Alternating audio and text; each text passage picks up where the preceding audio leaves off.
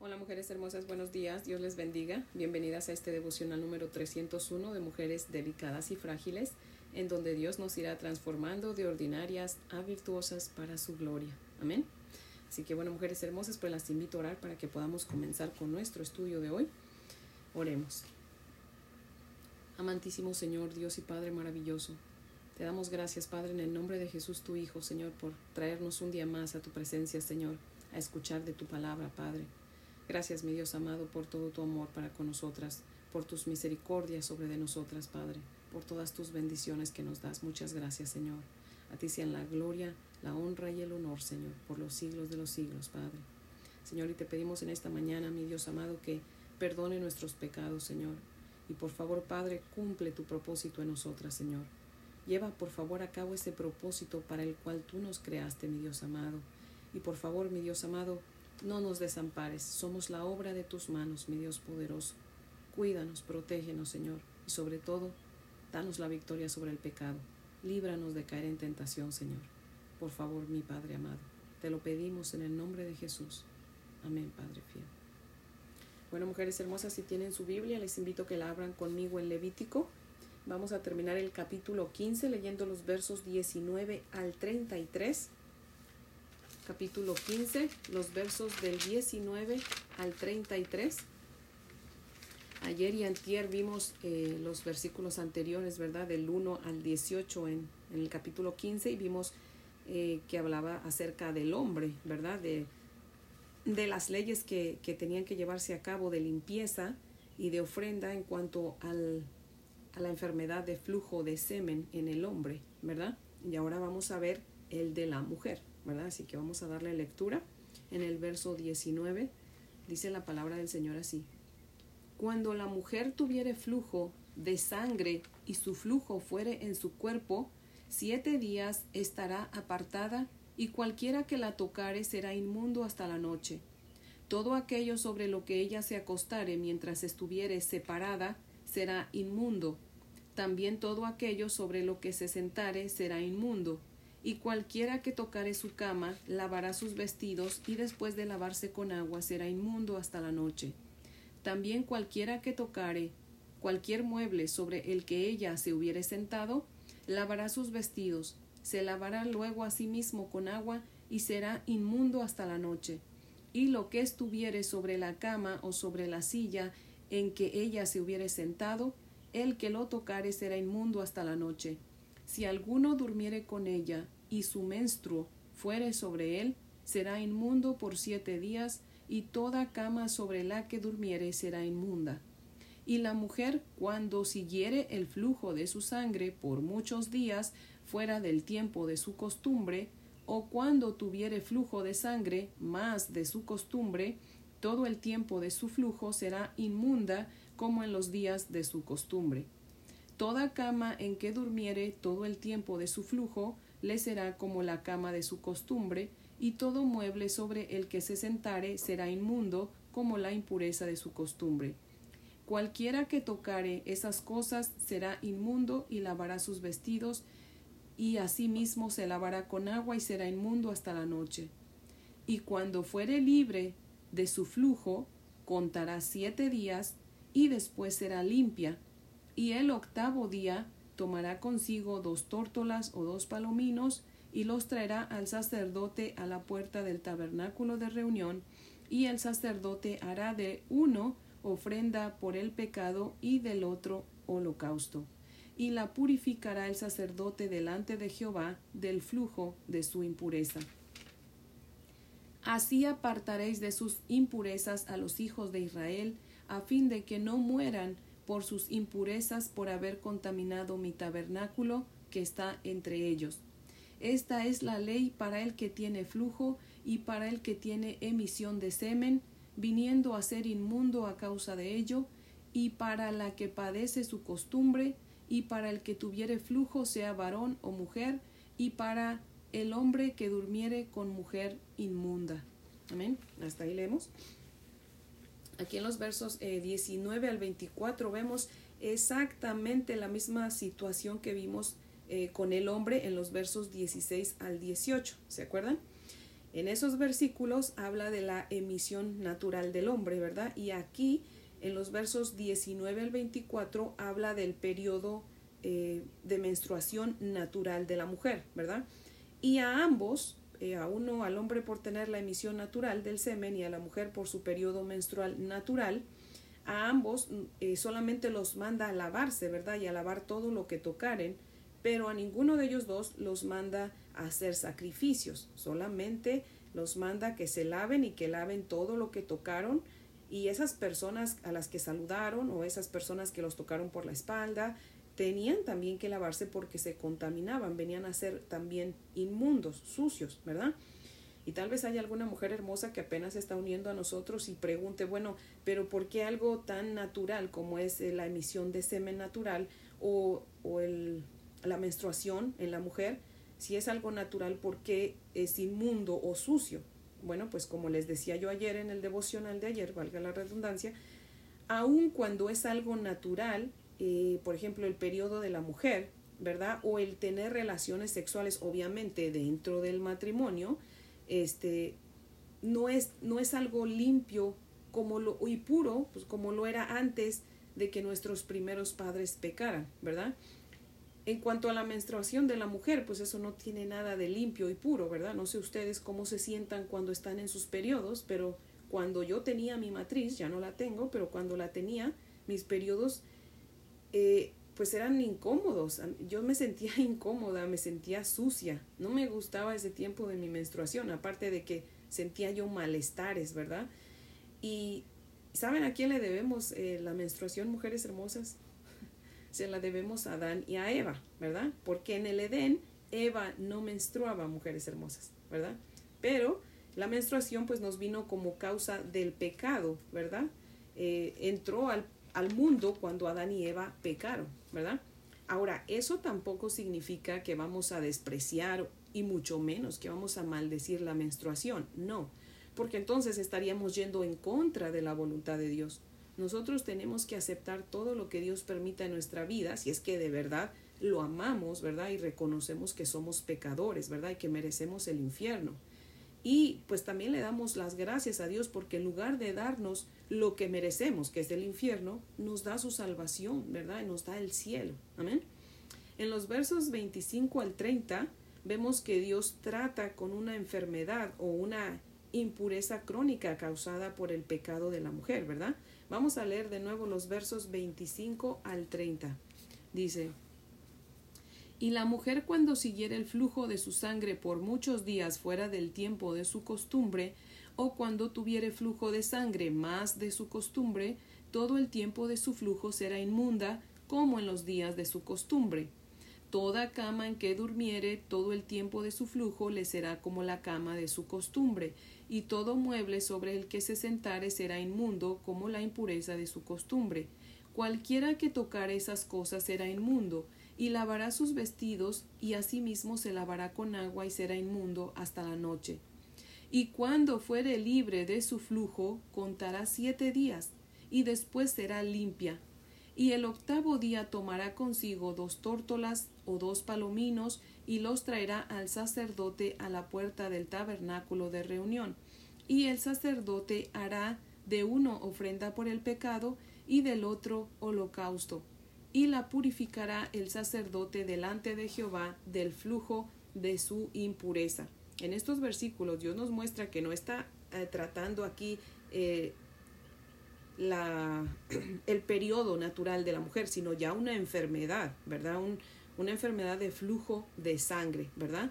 Y vemos que es el resultado del pecado porque aquí dice que cuando ella se, se sane, le dice lo mismo que le dijo al hombre, ¿verdad?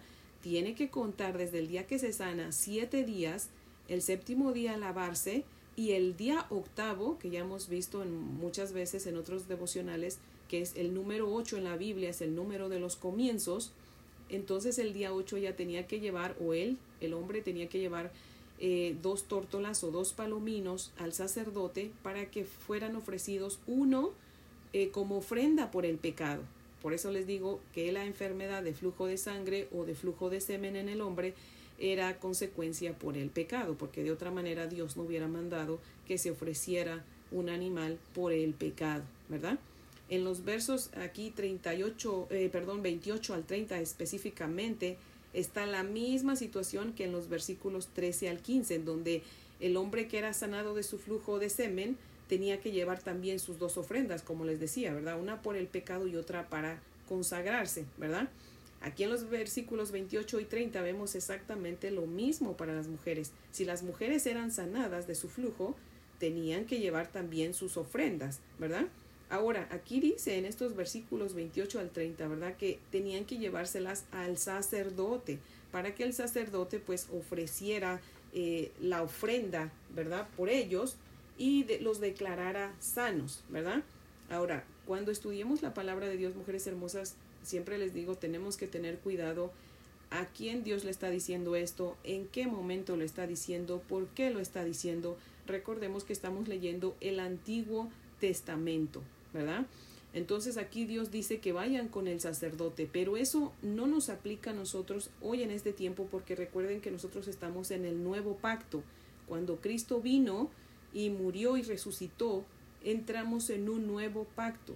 Ya no estamos bajo la ley, ahora ya no necesitamos de sacerdotes porque cuando Cristo murió se abrió la, la cortina del templo en señal de que ya no necesitamos sacerdotes, que ahora tenemos la entrada eh, directa por medio de Jesucristo al lugar santísimo para estar en comunión con Dios. Ya no necesitamos ir a confesarnos ante sacerdotes, ni ir a ofrecer ofrendas ni sacrificios, porque ya Cristo lo hizo todo en la cruz. Ahora somos salvos por fe, por medio de la gracia de Dios, ¿verdad? Más bien por la gracia de Dios, por medio de la fe. Amén. Así que por eso tenemos que tener mucho cuidado y vamos a ir aprendiendo más conforme vayamos eh, continuemos escudriñando la palabra de Dios. Amén. Ahora, déjenles explico que las ofrendas que tanto el hombre como la mujer debían ofrecer a Dios después de que Dios por su misericordia los sanaba, pues la del pecado era ofrecida si la persona que había sido sanada estaba arrepentida de sus pecados, los confesaba y se apartaba de ellos. Y por eso también después de esa ofrenda por el pecado ofrecía la del holocausto, que significaba que le estaba o bien consagrando su vida a Dios o bien se la estaba rededicando, ¿verdad? Porque si la mujer o el hombre que eran sanados por la misericordia de Dios no se arrepentían, pues de nada serviría su ofrenda y entonces no podían ofrecer el holocausto porque tampoco estaban dispuestos a consagrarle su vida al Señor. Amén. ¿Se acuerdan de la historia que vimos el otro día de los diez leprosos? En Lucas capítulo 17. Solo de los diez leprosos, solo uno y para colmo que era extranjero porque era samaritano, eh, y si usted no está familiarizada con la, con la Biblia, los judíos no se llevaban con los samaritanos. Y un día iba a nuestro Señor Jesucristo, ¿verdad? Caminando y salen diez leprosos a su encuentro y de lejos le gritan, Señor, Maestro, ten misericordia de nosotros. Y Jesucristo les dice, vayan donde el sacerdote. O sea, no les dice, en este momento ustedes queden, quedan sanos, ya Jesús sabía lo que iba a hacer y los manda con el sacerdote y dice la escritura que cuando iban de camino los diez leprosos fueron sanados, pero solamente uno fue donde Cristo se postró en tierra y le dio gracias porque lo había sanado. Y el Señor Jesús dice, ¿acaso no eran diez los que fueron sanados? ¿Y dónde están los otros nueve? Nada más este extranjero regresó. Y dice este extranjero porque ahí mismo la Santa Escritura nos explica que ese hombre que regresó era samaritano. Recordemos que Jesús era judío. Entonces los otros nueve, que eran judíos, que deberían haber vuelto a darle gracias a Jesús, no volvieron. Dice una porción de su escritura que nadie es profeta en su propia tierra. Nuestro Señor Jesucristo los sana y ellos, mal agradecidos, no volvieron a darle las gracias a nuestro Señor Jesucristo. Y ahora Jesús los manda con el sacerdote porque recordemos una vez más, estamos en, estamos en el Antiguo Testamento donde Jesús les dice eh, que vayan con el sacerdote, ya es el Nuevo Testamento, pero les dice porque Jesús no había muerto. Ya nosotros entramos en un nuevo pacto cuando Jesús muere y resucita, y resucita, ¿verdad? Pero antes, cuando Él le dice vayan al sacerdote, Jesús todavía estaba bajo la ley, ¿verdad? Entonces los manda con el sacerdote porque el sacerdote tenía que declararlos limpios para que ellos pudieran de nuevo entrar a la sociedad, porque los leprosos eran separados de la sociedad. Entonces, cuando se sanaban, tenían que ir donde el sacerdote para que el sacerdote los aprobara y los checara y viera que sí estaban sanos y les, y les dijera que sí, que podían volver a reunirse con la sociedad. Por eso es que Jesús les dice vayan con el sacerdote. Pero de hecho la escritura ahí nos explica que se sanan a medio camino, cuando iban de camino. No fue el sacerdote que los sanó. Porque oigo muchas veces a la gente decir, no, pero si Jesús mismo dice que vayan con el sacerdote, por eso nosotros tenemos sacerdotes. No, señora.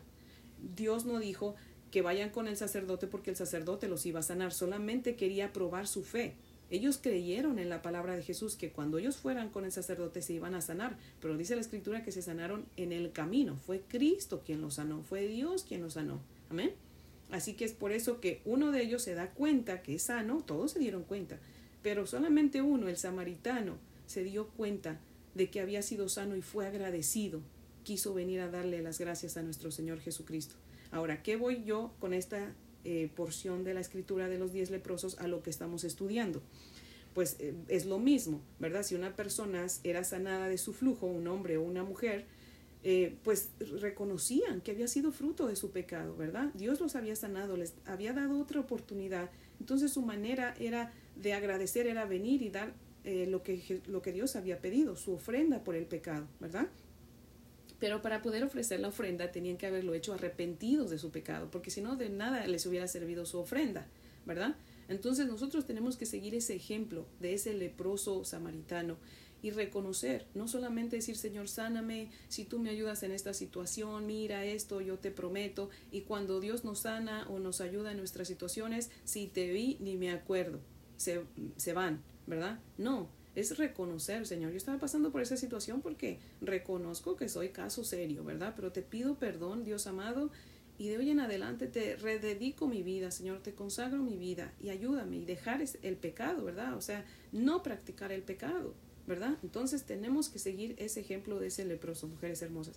Ahora, volviendo a nuestro estudio de Levítico, en el verso 31 comienza diciendo, dice el verso 31, así Comienza diciendo, así apartaréis de sus impurezas a los hijos de Israel, a fin de que no mueran por sus impurezas por haber contaminado mi tabernáculo que está entre ellos. O sea, comienza diciendo así, y así significa que haciendo todo lo que te acabo de decir, Moisés, pues apartarás de sus impurezas a los hijos de Israel, para que no mueran por sus impurezas por haber contaminado mi tabernáculo que está entre ellos. Estos versículos, mujeres hermosas, de todo el capítulo 15, a mí me encantan porque me dejan ver que Dios es Dios limpio, ¿verdad? Ahí habla mucho de la limpieza. Dice, si tocares, si tuvieres eh, un flujo o estuvieras en tu periodo o tuviste relaciones sexuales, le dice al hombre, ¿verdad? Y tuviste una emisión de semen, eres inmundo, lávense y laven todo lo que tocan. Esto nos muestra que Dios es limpio, que Dios es ordenado, ¿verdad? Lo he dicho en algunas otras veces, me cuesta mucho trabajo creer que alguien que se diga cristiano no sea limpio. Y estoy hablando de las personas que tienen agua y jabón, ¿verdad? Hay gente que a lo mejor, obviamente, eh, son hijos de Dios, pero viven en una pobreza extrema, pues ahí ya son otros 20 pesos, ¿verdad? Pero si tenemos agua y jabón, entonces tenemos que ser limpios, porque Dios es limpio, es santo, limpio, ordenado, ¿verdad?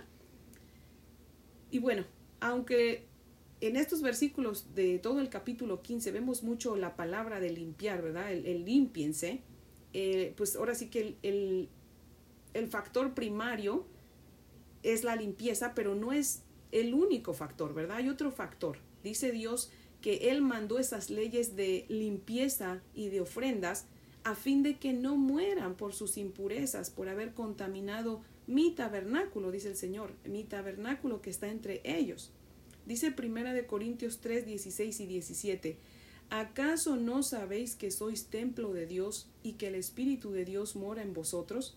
Si alguno destruyere el templo de Dios, Dios le destruirá a él, porque el templo de Dios, el cual sois vosotros, es santo.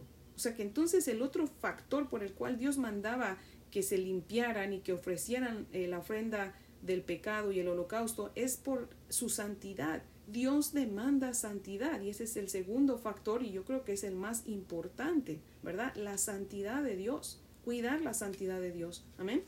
Mujeres hermosas, el pueblo de Israel tenía un solo tabernáculo hecho de manos, pero ahora, por medio de nuestro Señor Jesucristo, Dios nos ha hecho un tabernáculo a nosotros para que Él more en nosotros, para que Él viva en nosotros. Amén. Cuando nosotros pecamos, mujeres hermosas, contaminamos este templo, este cuerpo que Dios considera santo y que no es nuestro, es de Dios. Dios nos presta este cuerpo. Él lo considera santo y debemos cuidarlo, ¿verdad?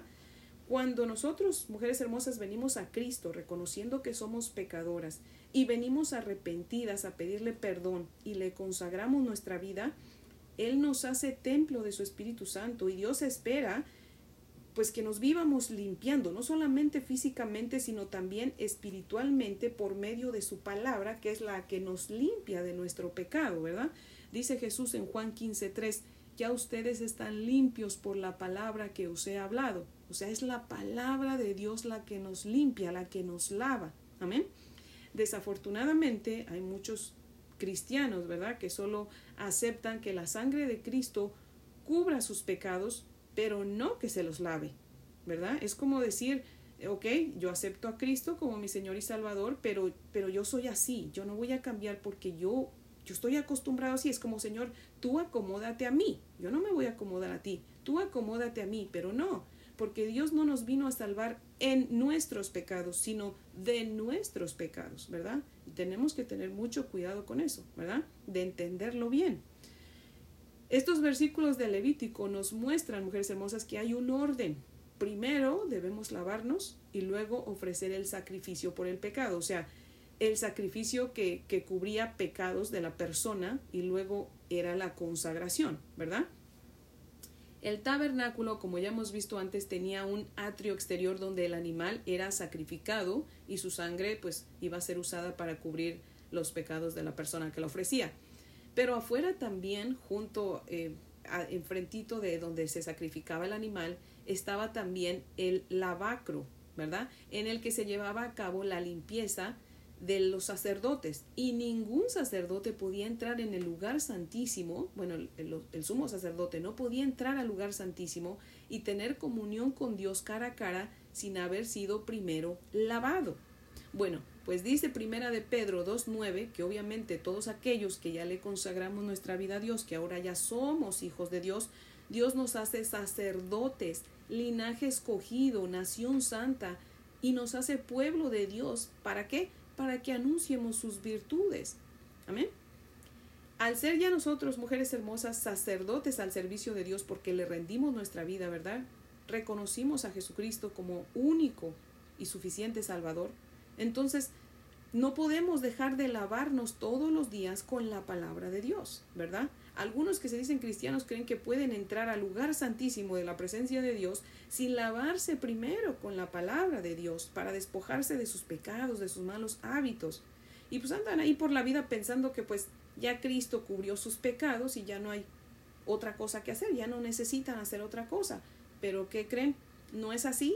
Ellos creen que entran al lugar santísimo, pero no no pueden entrar al lugar santísimo. Dios no, no se los permite, no, no les permite estar con Él si primero no han hecho lo que Dios ha mandado, ¿verdad? Que es pues limpiarse, cubrirse, ¿verdad? Con la sangre de Cristo, consagrarse, o sea, hacer un compromiso con Él y tener comunión con Él. En otras palabras, primero el Evangelio llegó a mi vida, el Espíritu Santo me hizo darme cuenta que soy una pecadora y que iba camino al infierno, me concedió el don de arrepentimiento, me arrepentí, acepté a Cristo como mi Señor y Salvador, permitiendo que su sangre me lavara de mis pecados, cubriera mis pecados, le consagré mi vida, me comprometí con Él, y todos los días me lavo con su santa palabra y tengo comunión con Él en el lugar santísimo. Amén. Acompáñenme por favor a leer Primera de Juan. Si tiene ahí su Biblia, ábrala conmigo en Primera de Juan capítulo 1. Vamos a leer los versos 6 al 7. Primera de Juan 1, 6 al 7 dice, Si decimos que tenemos comunión con Él y andamos en tinieblas, mentimos y no practicamos la verdad. Pero si andamos en luz como Él está en luz, tenemos comunión unos con otros y la sangre de Jesucristo su Hijo nos limpia de todo pecado. ¿Sí ven? O sea que nosotros no podemos decir que tenemos comunión con Dios y vamos a vivir como nos dé nuestra regalada gana, ¿verdad? No es así, porque entonces estamos mintiendo, vivimos una mentira. Es es aceptar a, Jesucristo como nuestro Señor y Salvador y es apegarnos a su voluntad, hacer su voluntad, vivir conforme a su voluntad y no obligarlo a Él a que Él se acomode a nuestra voluntad y Él me acepte así como soy. Sí, nosotros venimos a Cristo como somos, como estamos, llenos de pecado, con sufrimiento, con quebranto, con tanta cosa, pero Él nos limpia y espera que nosotros rechacemos el pecado, le demos la, espada, la espalda al pecado y decidamos vivir para Él, ¿verdad? Pero si ya que Él nos limpia, nosotros volvemos a ensuciarnos, dice una porción de su palabra, el perro vuelve a su vómito y el puerco a su lodacero. Y nosotros no somos ni perros ni puercos. Es, ya me de estoy bien enlodada, Señor, voy hacia ti, tú me lavas, me limpias y yo me mantengo limpia con tu palabra, yo ya no vuelvo a empuercarme. Y entonces vivo para la gloria de tu nombre, Señor. Amén. Así es como funciona, mujeres hermosas. Es a lo que se refiere aquí, primera de Juan 1, 6 al 7, ¿verdad? Debemos, en otras palabras, escudriñarnos para ver si andamos en luz y si no, pues enderezarnos, ¿verdad? Tenemos que vivir escudriñando nuestro corazón y tenemos que vivir arrepintiéndonos porque todos los días pecamos, mujeres hermosas. Bueno, y que, bueno, fuera nomás una vez al día. Muchas veces al día pecamos, ¿verdad? Y mire, dice Apocalipsis 2.23, Todas las iglesias sabrán que yo soy el que escudriña la mente y el corazón y le daré a cada uno según sus obras. Mire, mujeres hermosas, que aquí dice a las iglesias, no dice a los impíos. O sea que es, es a los que ya somos sus hijos, a los que nos está hablando aquí, mujeres hermosas. O sea que tenemos que escudriñarnos todo el, todos los días, ¿verdad? Y lavarnos con la palabra de Dios y también, obviamente, ser limpios, ¿verdad? Físicamente, ¿verdad? Mantenernos en la voluntad de Dios, porque si nosotros no escudriñamos nuestro corazón, Dios sí lo escudriña y dice que nos va a pagar conforme a nuestras obras. Eso debería de darnos un poco de temor, ¿no cree? Vamos a leer de nuevo el verso 31, mujeres hermosas. Dice, Así apartaréis de sus impurezas a los hijos de Israel, a fin de que no mueran por sus impurezas, por haber contaminado mi tabernáculo que está entre ellos. Amén. O sea, dice, a fin de que no mueran. El pecado mata, mujeres hermosas. Y si Dios nos llama al arrepentimiento y a confesión, ¿verdad? Y a la consagración y a mantenernos escudriñando nuestro corazón y lavándonos con su palabra para que tengamos comunión con Él, es porque nos ama y no quiere que muéramos espiritualmente. Amén. El pecado nos destruye y nos mata espiritualmente. Y si no lo cree, mire usted a aquella persona que se alejó por un poco de Dios. Y esta es la hora que no ha vuelto. Ya no se congrega, no lee la Biblia, no ora, no, no, eh, no tiene comunión con otros creyentes, ya habla como el mundo, piensa como el mundo, se comporta como el mundo el pecado se va metiendo poco a poco en nosotros. Muchas veces nosotros solitas nos vamos separando del Señor hasta que llega el momento en que nos morimos espiritualmente. Ya no tenemos deseo de venir a la presencia del Señor. Y eso es lo que el enemigo quiere, mujeres hermosas. Por eso es que Dios nos manda que nos escudriñemos y estemos al tanto de nuestro corazón, ¿verdad? Dice su palabra en otra porción, nuestro corazón es engañoso, nuestro corazón es rebelde, ¿Quién conocerá el corazón sino solamente Dios? Por eso tenemos que escudriñarnos y ver, nosotras mismas sabemos cuando estamos haciendo algo malo, cuando hicimos algo mal, e inmediatamente hacerle caso al Espíritu Santo. Si realmente somos hijas de Dios, el Espíritu Santo nos redarguye rapidísimo después de que pecamos y es Señor, perdóname. Y, y dejar ese pecado, ¿verdad? La Biblia dice que mientras estemos en este cuerpo pecador vamos a pecar, pero una cosa es pecar odiando el pecado y otra muy diferente, pecar queriendo, practicar el pecado, ¿verdad? Entonces, mujeres hermosas, oremos y pidamos al Señor que nos ayude, ¿verdad? A seguir estos pasos, este orden. Recordemos, Dios es Dios de orden y a ser limpias, mujeres hermosas, ¿ok? Seamos limpias también. Así que, bueno, mujeres hermosas, pues ese es el devocional de hoy que espero que sea de gran bendición y pues las invito a orar para que podamos terminar. Oremos. Amado, amado Señor, Dios Todopoderoso. Seguimos aquí ante tu bella presencia, Padre. Oh Dios amado, te damos muchas gracias por mostrarnos, Señor, que tú eres ordenado, que tú eres limpio, que tú eres santo, tres veces santo, Señor, y que tú demandas santidad de nosotras, Padre. Te rogamos, mi Dios bendito, que nos ayudes, Padre fiel. Padre, por favor, escudriñanos y ayúdanos a nosotras a escudriñarnos, Padre, y a vivir arrepintiéndonos, Señor, de nuestros pecados, Padre. Pero también, Señor, ayúdanos, mi Dios amado, para que seamos llenas de tu gracia, de tu paz, de tu gozo, Señor. Porque el que vivimos arrepintiéndonos no significa que por eso vamos a vivir tristes toda la vida, Señor. Llénanos de tu gozo, de ese gozo, Señor, y de esa paz que sobrepasa todo entendimiento, Señor. Que podamos mostrarle, Señor, a aquellos que no te conocen, Señor, que podemos vivir arrepintiéndonos, pero vivimos en santidad contigo, Señor. Vivimos llenas de gozo y de paz, Padre.